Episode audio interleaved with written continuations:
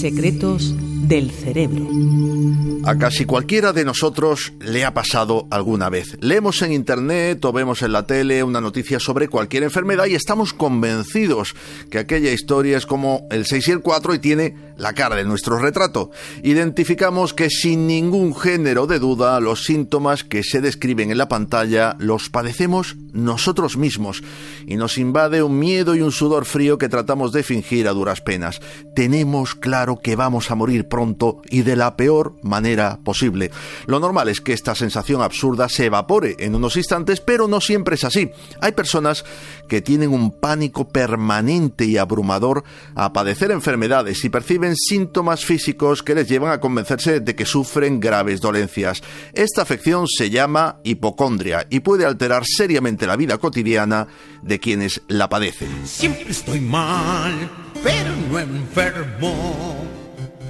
Todo me duele, hueso por hueso.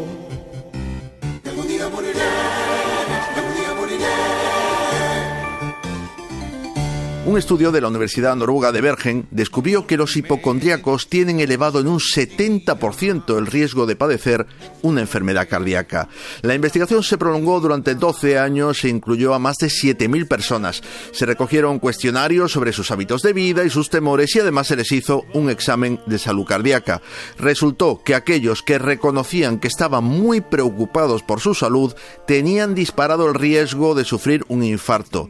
La científica responsable de estudio, la doctora Line Idenberge explica que incluso con niveles ligeramente elevados de ansiedad por la salud se incrementa la posibilidad de desarrollar una patología cardíaca. El miedo es un enemigo que ataca el corazón.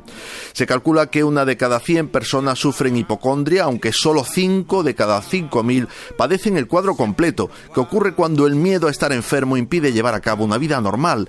Este trastorno afecta por igual a hombres y a mujeres y aparece en cualquier edad de la vida. Los hipocondríacos no son nada millennials. El escritor francés Molière estrenó en 1673 su obra de teatro El enfermo imaginario. Y entonces como ahora hay miles de personas que se echan a temblar en cuanto tosen tres o cuatro veces seguidas. Y casi siempre es por el polvo, no porque se hayan contagiado de tuberculosis.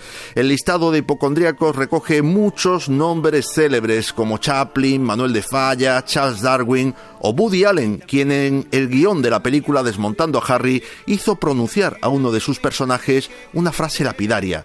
Las dos palabras más bonitas que te pueden decir no son te quiero, sino es benigno. Antonio Rial, Radio 5, Todo Noticias. Siempre estoy mal, pero no enfermo. Todo me duele, hueso por hueso.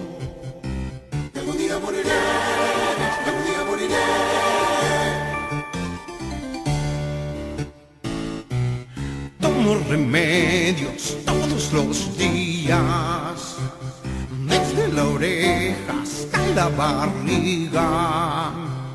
Tengo la espalda doblada, la cola paspada, diarrea estival.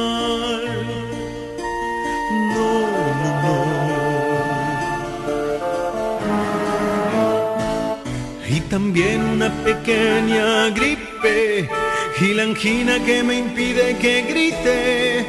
Quiero ser sano otra vez con dos aspirinas y un té. Tengo de a ratos crisis asmáticas. Se ha comprobado, son psicosomáticas.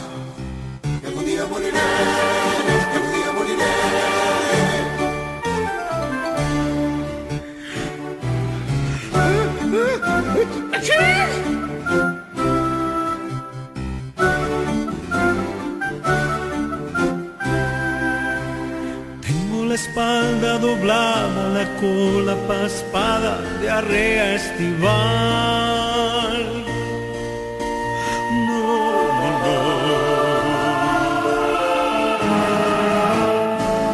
Y también una pequeña gripe y la angina que me impide que grite. Quiero ser sano otra vez con dos aspirinas